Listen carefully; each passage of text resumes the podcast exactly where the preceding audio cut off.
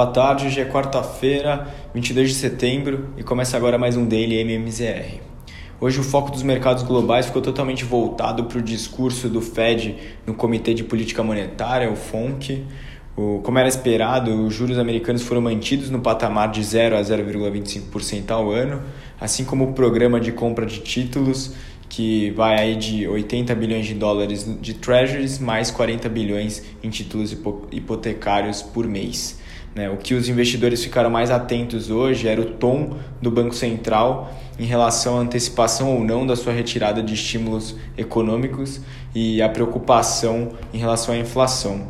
A autoridade monetária diz que a economia progrediu em direção às metas de pleno emprego e estabilidade de preços e que se o progresso continuar de maneira ampla, com, é, como o esperado, o comitê avalia que uma moderação no ritmo de compra de ativos pode ser necessária em breve, ou seja, antecipou aí a previsão que se tem a respeito do tapering. É, no gráfico de dot plot, que mostra a projeção dos membros do Fed para o início do aperto monetário, houve uma antecipação para 2022. Com relação às mudanças de projeções, a autoridade monetária elevou a estimativa da inflação deste ano pra, é, de 3,4% para 4,2% e de 2,1 para 2,2 no ano que vem, sinalizando que a inflação é, está elevada, mas em grande medida refletindo fatores que são transitórios. Mesmo com um discurso não tão positivo, os três principais índices acionários do país recuperaram parte das perdas da semana, com uma alta de todos por volta de 1%.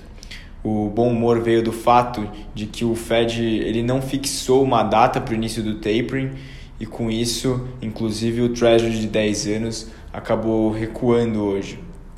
Na Ásia, é, a notícia de que a Evergrande, gigante do setor imobiliário da China, chegou a um acordo para pagar os juros de títulos que venciam hoje, trouxe certo alívio para os investidores globais. É, as bolsas asiáticas fecharam sem direção única, com as ações é, voltando a recuar em Tóquio, mas anotando ganhos na China continental nessa volta aí do feriado. E, e, também na Europa a gente viu uma, a bolsa fechando em alta antes ainda do discurso do Fed, que correu na parte da tarde.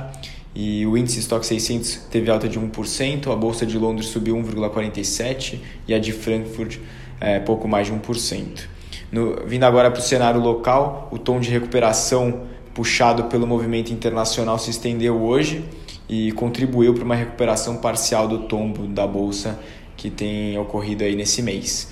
O Ibovespa fechou em alta de 1,84 aos 112.282 pontos e o volume financeiro negociado foi mais alto do que a média, em 27,5 bilhões de reais.